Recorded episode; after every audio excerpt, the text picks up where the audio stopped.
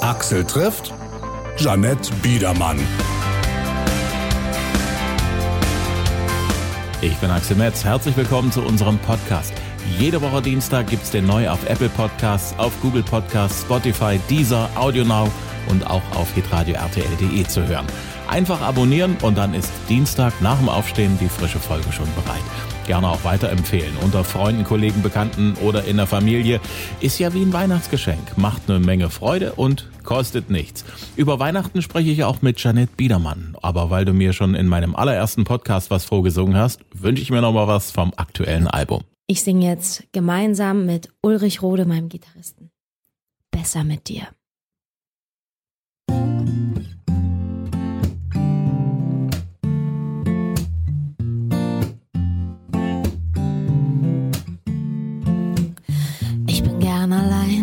Lonesome Rider.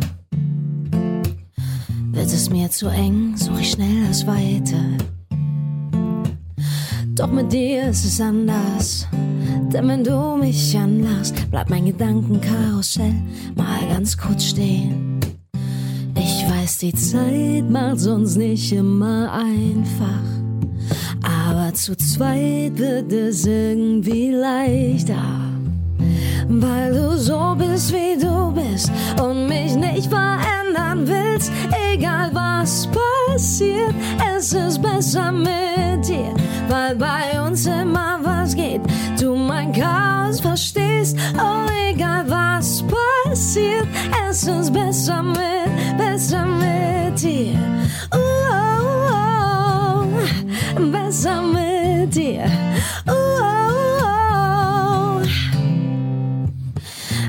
Gibt es Tage, an denen wir uns streiten. Und dann tut's mir leid, weil ich oft zu weit gehe.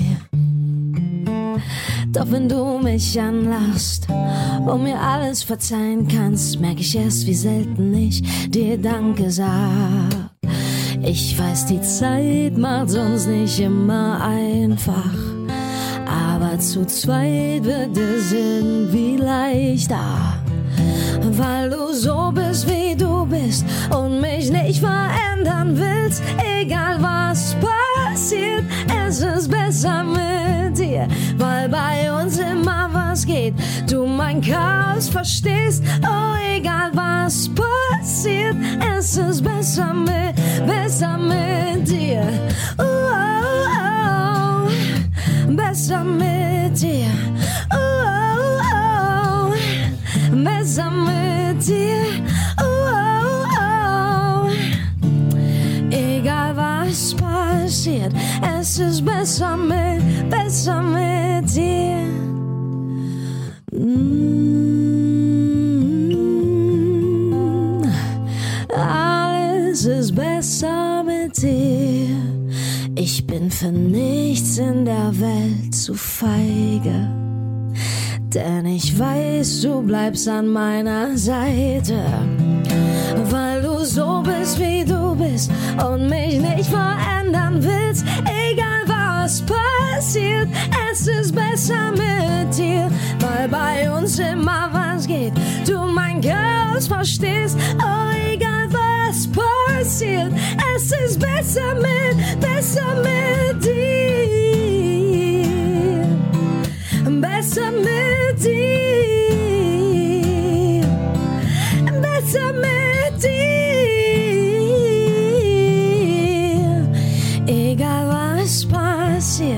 es ist besser mit, besser mit dir.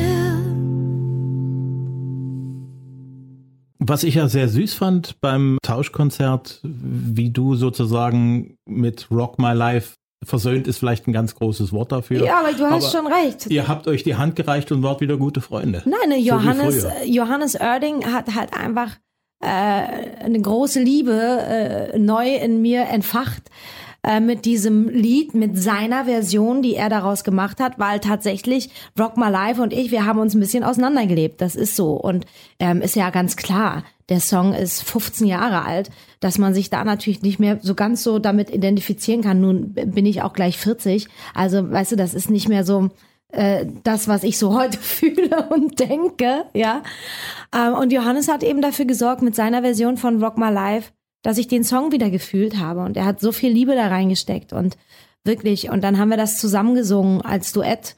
Und das ist wirklich das schönste Duett, was ich je gesungen habe mit Johannes. Das ist einfach wunderbar. Also. Ja. Was war für dich eigentlich so der, der schönste Moment bei dem ganzen Tauschkonzert? Oh, das ist klar. Der schönste Moment ist deine Geschichten. Da auf dieser Klippe für meinen Vater zu singen, ihm da wirklich nah gewesen zu sein, äh, diese Magie des Ortes und ihm da so ein kleines Denkmal gesetzt zu haben. Das war definitiv der schönste Moment. Es war auch der emotionalste Moment, weil ich musste mich so konzentrieren, dass ich das singen kann, weil es war alles noch so frisch und ähm, ich habe mir in dem Moment ganz kurz mal gedacht, oh Gott, habe ich mir jetzt zu viel zugemutet, weil mich meine Emotionen überwältigt haben, ja. Ich habe mich dann sehr, sehr konzentriert, dieses Lied zu singen, weil ich wusste, wenn ich auch nur einmal locker lasse, fange ich sofort an zu weinen. Und dann hört keiner mehr diesen wunderschönen Text, den ich für ihn geschrieben habe. Und auch für meine Mama übrigens, das will ich nur mal sagen. Meine Mama kommt immer zu kurz. Das ist so, äh, ganz oft der Fall, wenn jemand krank ist, dass die Leute, die sich dann um die Person kümmern, eigentlich immer zu kurz kommen. Denn meine Mama ist auch eine wunderbare, starke, ganz, ganz tolle Frau, die immer für meinen Vater da war, bis zum Schluss sich wahnsinnig intensiv um ihn gekümmert hat, ja. Und sie kommt dann manchmal äh, zu kurz. Es ist auch ihr Lied, es sind auch ihre Geschichten und Erinnerungen. Ne? Und insofern, man hat dann in Südafrika gemerkt, ich habe das gesungen und habe mich konzentriert. Als das Lied vorbei war, hörtest du nur so, und ich habe so nach links geguckt, wie ein kleines Kind, was gucken wollte, habe ich es gut gemacht, habe ich es gut gemacht, ja, und dann hat niemand geklatscht. Und ich hm. dachte, oh Gott, oh Gott, oh Gott, was ist passiert? Aber ja. es waren alle so berührt hm. und so ehrfürchtig, dass keiner klatschen konnte. Ne? Und dann haben mich meine Kollegen umarmt ne? und dann sind ja die Dämme eh gebrochen. Ja, das konnte ich dann nicht mehr. da muss ich, wenn ich äh, heute dran denke, kriege ich noch äh, feuchte Augen ähm, und ein Kloß im Hals. Das war ein krasser Moment. Ansonsten muss ich sagen, äh, bin ich meinen Kollegen sehr, sehr dankbar, dass äh, sie einfach so wunderbare Menschen sind, weil sie mir zu jeder Zeit das Gefühl gegeben haben, dass ich mich komplett öffnen darf, dass ich alles sagen kann, was ich will. Und ähm, dieses Gefühl haben wir einander gegeben. Und deswegen ist auch so eine wunderbare Runde gewesen. Und es ist alles echt. Also all das, was man gesehen hat, es war genau so. Und ähm, das ist einfach wunderbar. Du brauchst ja nur eine Person dabei haben, wo du dir nicht ganz sicher bist. Und dann machst du sofort dein Schutzschild davor und lässt nicht mehr reingucken. Hm. Ja. Ich habe ja das Glück, dass ich durch den Job eigentlich alle deine Kollegen kenne, ja. mit denen du dort warst. Ja. Und mit denen auch zwischendurch schon mal wieder gesprochen habe. Und ich muss sagen, das war, das war eine schöne Staffel, die ihr Ach, gemacht habt. So schön. Wirklich toll. Wer von den Kollegen hat dich denn so am meisten überrascht? Also ich meine, auch ihr kennt euch so ein bisschen untereinander, manche ein bisschen mehr, ein bisschen weniger. Wer hat dich so, so, wo du sagst, wow, wusste ich nicht oder das hätte ich nicht so gedacht? Ähm, also wenn wir jetzt vom Überraschen reden, dann war es auf jeden Fall Vincent. Ja, ich wusste nicht, dass Vincent wirklich so ein Musiker ist. Ich hatte, kannte ihn vorher wirklich als Sänger und als totaler Mädchenschwarm, aber ich wusste überhaupt nicht, dass er seine Songs selber schreibt. Ich wusste nicht, wie er angefangen hat, dass er das alles aus sich heraus mit seinen Händen irgendwie äh, geschaffen hat und angefangen hat. Und das war sehr überraschend für mich, seine Geschichte so zu hören und auch äh, zu hören, wie er einfach seine Geschichten erzählt und äh, was ihm da so passiert ist. Und ähm, das war, das war sehr überraschend für hm. mich, auf jeden Fall. Ihr habt ja auch noch ein Weihnachtstauschkonzert gemacht im Fernsehen. Please come home for Christmas. Please come home for Christmas. If not for Christmas, by New Year's. Genau. Das Schöne ist, dass wir wirklich einander die ganze Zeit besuchen und besucht haben. Also ähm, das ist das Schöne. Wir haben die ganze Zeit Kontakt in unserer WhatsApp-Gruppe. Wir haben vor nicht allzu langer Zeit in der Waldbühne in Berlin gespielt, vor 20.000 Menschen. Das erste Mal, dass es geklappt hat, dass äh, Sing My Song auf die Live-Bühne äh, gekommen ist. Und das war wirklich, ist nicht so leicht, alle an einem Tag an einen Ort zusammenzukriegen, gerade bei unseren Internationalen, die halt weltweit unterwegs sind. Und ich bin so glücklich. Es war einer der schönsten Abende, die ich die ich jemals hatte. Es war ein unglaubliches Konzert. Wir haben auch ganz viel davon gepostet. Ne? Und ich war Johannes besuchen, ich war Alvaro besuchen, ja. Und jetzt gehe ich auf Tour, Johannes geht auf Tour, Jenny. Das heißt, ähm, da wird es hier und da auch noch einige Überraschungsbesuche geben. Und dann haben wir natürlich die schöne Weihnachtsshow. Ich bin ganz happy, dass es weitergeht. Unsere Reise geht weiter. Wie bist du ein Weihnachtsmensch?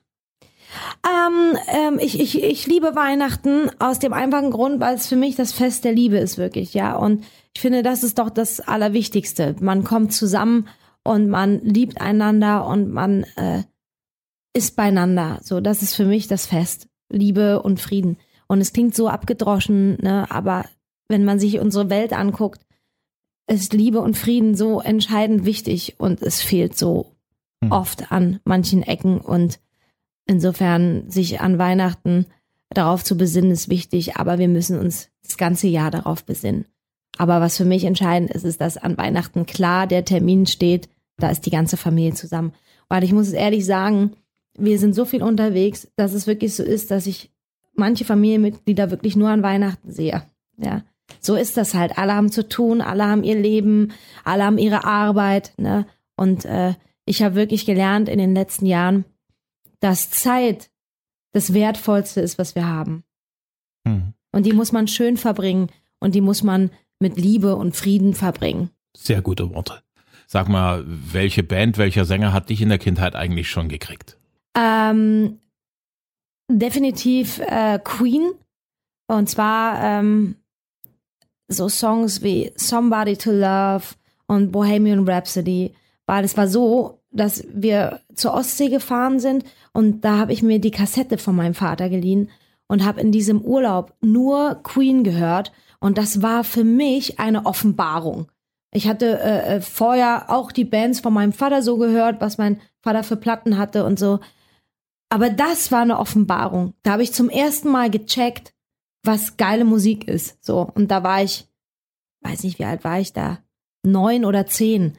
Und da war mir bewusst, dass es in der Musik Unterschiede gibt, qualitativ. Ne? Also, das ist mir da das erste Mal bewusst geworden.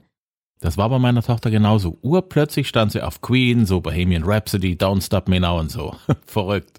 Ja, es ist und, total krass. Und meine Mutter hat früher auch so viel Schlager gehört und so. Mhm. Und mir ist dann klar geworden, es gibt verschiedene Genres, die verschieden funktionieren. Mhm. Also ich habe da das erste Mal so das verstanden irgendwie.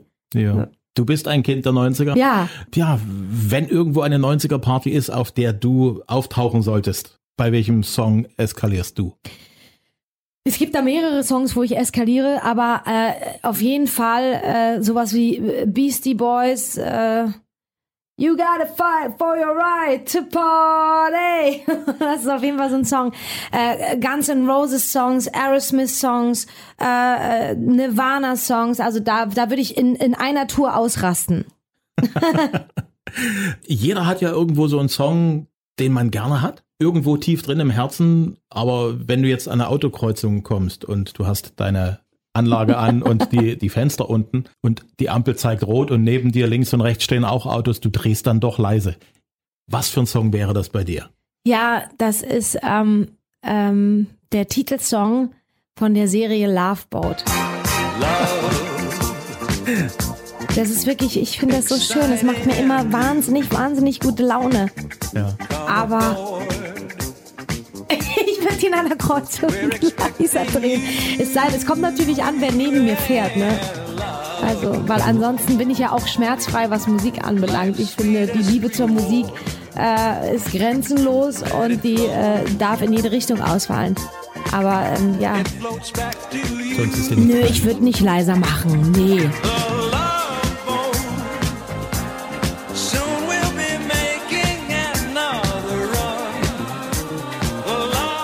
Okay.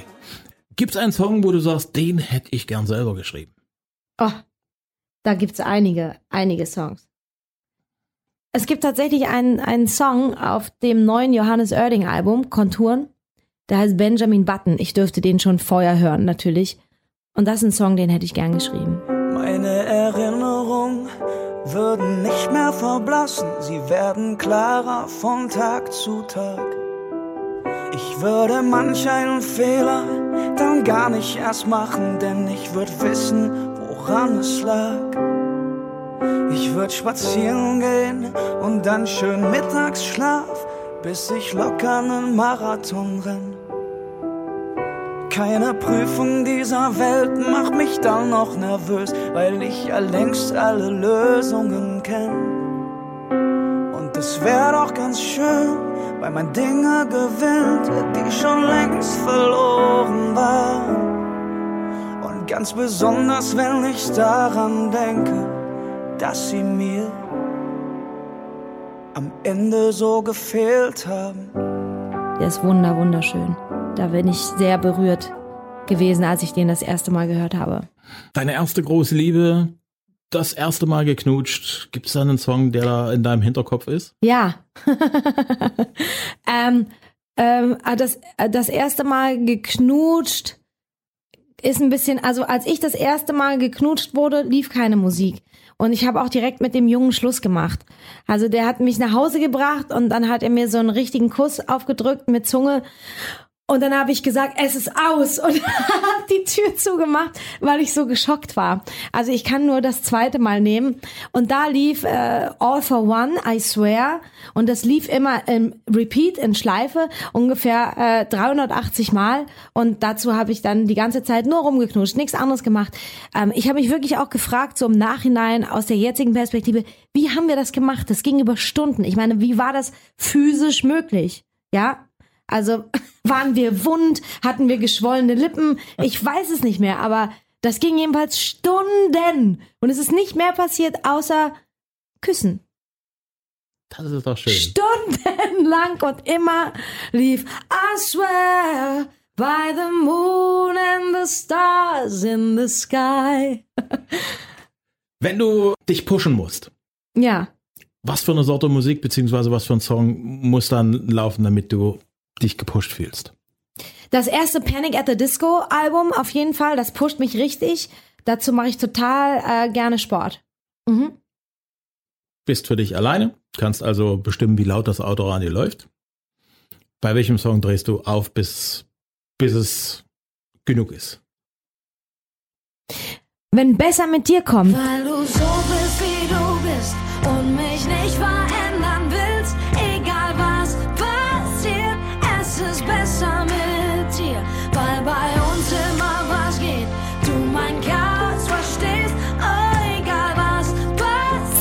Besser mit Dann drehe ich total auf, weil es so selten ist.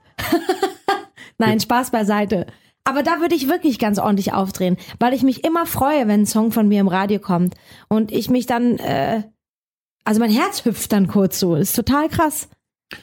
Das ist, stelle ich mir auch gerade vor, ist an der Ampelkreuzung ein sehr stranger Moment, wenn dort äh, du in den Rückspiegel guckst und dann sitzt dort jemand, der aussieht wie Janet Biedermann und Ja, singt den eigenen das, Song. aber das kann dir passieren, Ja. weil ich bin auch noch so drauf, ich würde die Scheiben runterkurbeln und sagen, hey, das ist mein Song, mein Song wird hier gerade gespielt, geil, oder?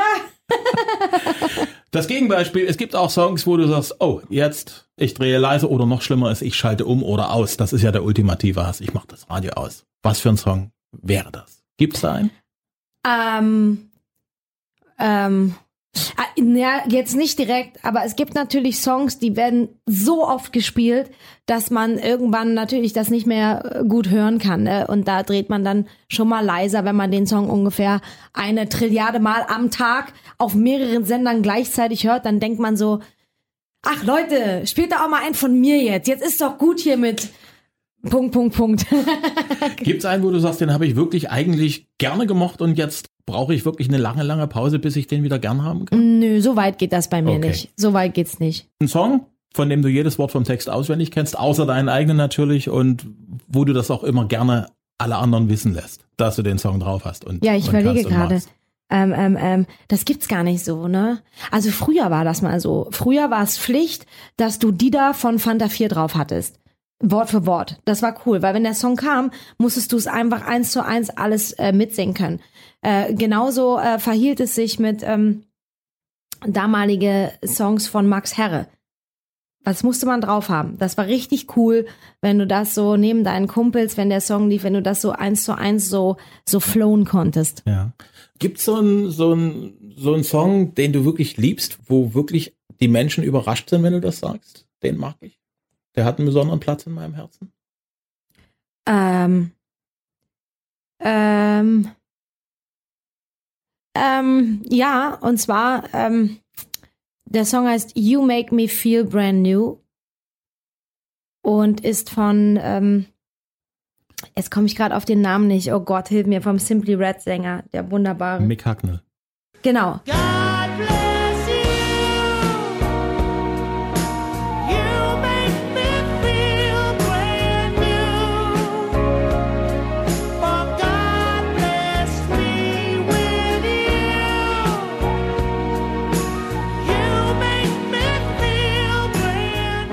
Das ist äh, ein wunderschöner Song und der hat einen besonderen Platz in meinem Herzen, weil er in einem ganz besonderen Moment in meinem Leben eine Rolle gespielt hat. Und es hat mit Liebe zu tun.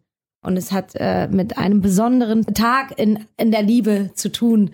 Und äh, ja, mehr kann ich aber nicht sagen. Das wird sonst zu privat. Alles klar, den Rest verrät der Song. Was ist für dich das großartigste Liebeslied aller Zeiten? Das großartigste Liebeslied. Ja, das ist ja immer so eine Definitionssache, ne? Das ist ja für jeden unterschiedlich, wie er seine Liebe ausdrückt und sagt. Ähm, für mich persönlich ähm, muss ich jetzt gerade mal überlegen. Oh Gott. Oh Gott, du stellst mir so schwierige Fragen. Da gibt es Tausende. Ähm, ähm, ja. Keine Antwort ist auch nicht schlimm. Ist nicht schlimm. Das, das überfordert mich gerade. Der größte Pop- oder Rocksong aller Zeiten für dich? Oh, da gibt's auch wieder so viele. Aber gut, weil wir gerade bei Queen waren, ist es auf jeden Fall ein Song von Queen, weil also da können wir eigentlich auch Bohemian Rhapsody nehmen, weil das ist einfach, das war zu seiner Zeit so gigantisch und so gut und so neu und deswegen, ja. Ansonsten gibt es natürlich ganz viele. Die Foo Fighters haben ganz viele gemacht. Led Zeppelin, es gibt wirklich so viele tolle Rockbands, die großartige Songs gemacht haben. Und äh, ja, also das ist alles sehr schwierig, was du mich fragst. Das ist mein Job. Stell dir vor, du bist DJ auf einer Party Ja, und gerade eben hat die Party ordentlich gepumpt noch Ja. und jetzt fängt es plötzlich an, so ein bisschen so dahin zu, zu versanden. ja. Welche Nummer haust du drauf auf die Orgel, um die Party wieder zurückzuholen? Auf jeden Fall ein Red Hot Chili Pepper Song. Also ich finde, das geht total in den, in den Arsch und da will man sofort tanzen. Also ich, ich will sofort tanzen dazu. Ja, Alles klar.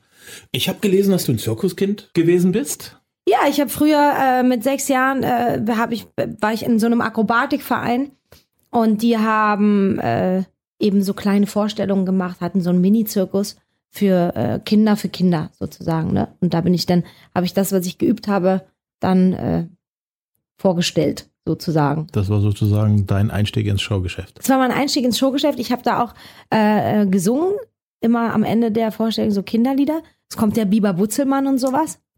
Und ähm, ja, genau. Das war so der, der erste Wunsch nach Bühne. So. Du bist als Kind in den Westen rübergemacht, wie das damals so schön hieß, Ja. mit den Eltern. Kannst du, wie, wie sind so deine Erinnerungen an diese Zeit, wo du plötzlich nicht mehr zu Hause warst, sondern ihr seid wo ganz anders hin? Wie ist diese Zeit? Also ich war Also wie neun. hast du die erlebt, die Zeit? Genau, also ich war neun. Und ähm, meine Eltern haben mir erstmal gar nicht gesagt, wo wir hinfahren, ne? sondern es hieß, wir machen einen Tagesausflug nach Prag. Das war auch ganz, ganz wichtig, dass sie mir das nicht gesagt haben, weil wenn ich mich an der Grenze verplappert hätte, wären meine Eltern ins Gefängnis gekommen und ich ins Heim. Ähm, das heißt, ich habe bis Prag erstmal gar nicht gewusst, was los ist. Es gab so einen, so einen kleinen komischen Moment, bevor wir losgefahren sind von zu Hause. Ich wollte einen großen Rucksack mit all meinen Sachen mitnehmen, was ich nie gemacht habe sonst. Und da musste ich noch mit meiner Mutter diskutieren, weil sie sagte, nee, nee, nee, du kannst nur eine Sache mitnehmen. Jetzt ist ja nur ein Tagesausflug. Aber irgendwie hatte ich das Gespür, das Bedürfnis, ich will alles mitnehmen. Also total bekloppt, ne? Aber das ging natürlich nicht, weil das fällt ja alles auf. Meine Eltern hatten eine Reisetasche und der Inhalt dieser Reisetasche musste so aussehen, als wenn wir abends wieder zurückfahren. Also nicht mit Zahnbürste und Klamotten und hast du nicht gesehen, so. Ähm, und in Prag haben mir meine Eltern dann gesagt, was wir machen. Und ich habe natürlich die ganze Tragweite dessen überhaupt gar nicht verstanden, sondern für mich war das alles ein Riesenabenteuer, ne? Und ich war so, okay, dann machen wir das jetzt, ne? Und äh, dann folgte eben eine, eine lange, lange Reise, eine lange Odyssee. Und der Moment, wo ich das wirklich realisiert habe, war viel, viel, viel, viel später. Das war dann, da haben wir, waren wir schon lange äh, im Westen und hatten auch schon wieder eine eigene Wohnung und weil meine Eltern sehr, sehr fleißig sind, die haben sofort äh, wieder gearbeitet, sich einen Job gesucht, um äh, sich das Leben wieder aufzubauen, ne? Und wir hatten ganz schnell auch eine eigene kleine Wohnung wieder und so weiter. Und da kam das dann eigentlich erst, ich würde mal so schätzen, ein halbes Jahr nachdem wir da im Westen waren, habe ich plötzlich, glaube ich, so eine kleine Kinderdepression irgendwie bekommen. Ich war dann viel traurig und meine Mutter hat dann viel mit mir geredet und, und mich dann gefragt, was los ist. Und habe ich gesagt, ja, und ich vermisse meine Freunde und Akrobatik und ich kann da, ich kann nicht mehr singen und mach das nicht mehr und tanz nicht mehr. Und, dann hat mir meine Mutter einen super schönen Satz gesagt und hat gesagt, um deine Kunst auszuüben, brauchst du keinen Ort. Da brauchst du nur dich selber und den Wunsch danach und die Liebe. Du kannst hier genauso singen und wir können dich hier genauso in einem Akrobatikverein anmelden und du wirst da genauso neue Freunde finden, ja. Und ähm, dadurch, dass ja dann die Mauer schon gefallen ist, bestand natürlich auch die Möglichkeit, äh, alte Freunde zu besuchen. Und sagt sie mir auch, hey, wir, wir können die besuchen gehen. Du kannst Hallo sagen, du kannst Kontakt halten.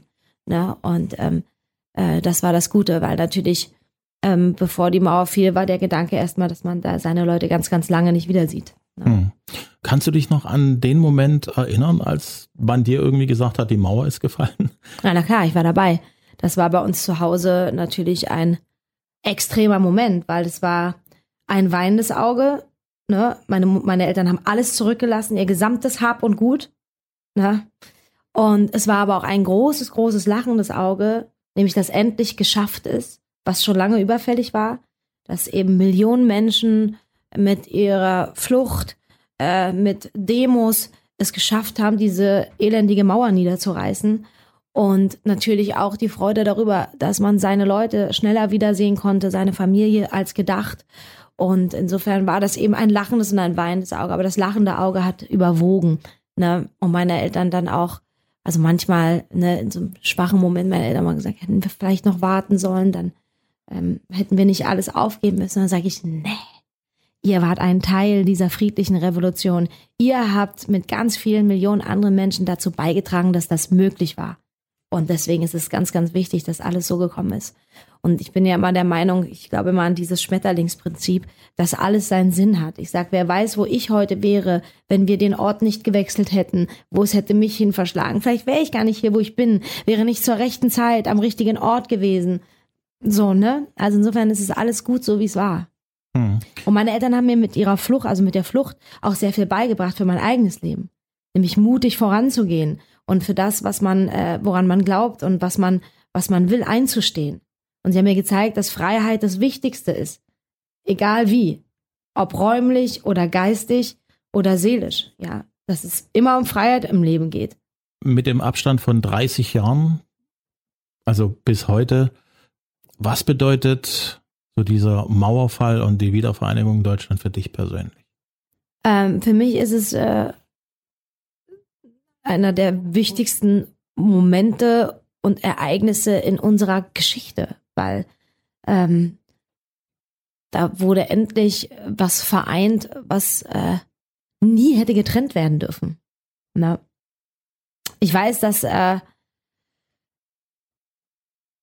ich das auch als Kind oder auch als, als etwas älteres Kind dann auch immer wieder hinterfragt habe. Ich habe dann immer wieder meine Eltern gefragt, warum, warum, wer hat denn das überhaupt diese furchtbare Mauer gebaut und was sollte das vor allen Dingen? Was soll die Abgrenzung? Abgrenzung ist schlecht für uns, für uns alle, weil wir alle voneinander partizipieren können, ja? Und es ist wichtig, dass wir voneinander partizipieren. So, und ich habe das immer wieder meine Eltern gefragt. Naja, und irgendwann, klar, bist du, bist du älter, äh, schaust dir die Gesch Geschichtsbücher an, sprichst mit Leuten und erfährst dann auch politische Hintergründe und wie das dann alles war. Und insofern bedeutet das für mich ganz, ganz, ganz, ganz viel. Es bedeutet für mich, dass eine friedliche Revolution möglich war, dass Wort friedlich darin ist ganz entscheidend, dass ähm, wir alle alles schaffen können, wenn wir gemeinsam uns gegen etwas auflehnen, wenn wir gemeinsam miteinander für etwas äh, sind. Hm. Was wünschst du dir für die nächsten 30 Jahre für dieses Land?